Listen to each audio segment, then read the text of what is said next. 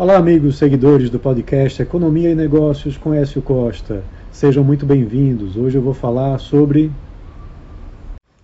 o presidente Lula que vetou integralmente o projeto que prorroga a desoneração de 17 setores.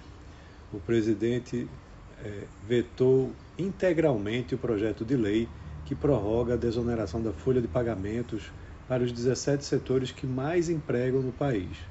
O, o veto vai ser agora analisado pelo Congresso Nacional, que deve, muito provavelmente, derrubar esse veto, já que ele é favorável ao projeto de prorrogação.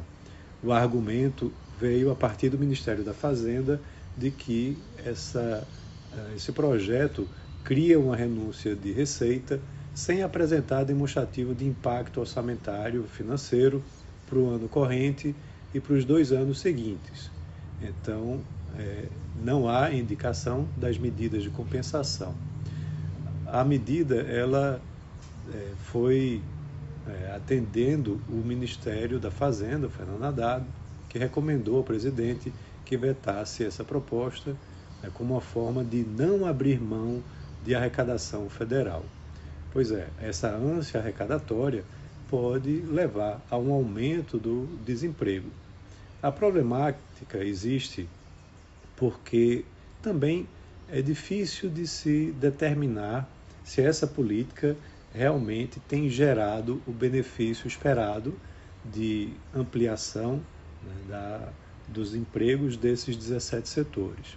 Os setores são confecção e vestuário, calçados, construção civil, call center, comunicação, é, contrato e obras de infraestrutura, couro, fabricação de veículos e carroçarias, máquinas e equipamentos, proteína animal, têxtil, tecnologia da informação, tecnologia da informação e comunicação, projeto de circuitos integrados, transporte metroferroviário de passageiros, transporte rodoviário coletivo e transporte rodoviário de cargas. Pelo projeto, os empregadores deixam de pagar 20% dos impostos sobre a folha de funcionários. O novo tributo pode ser calculado com a aplicação de um percentual sobre a receita bruta da empresa, que varia de 1, de 1 a 4,5%, conforme o setor.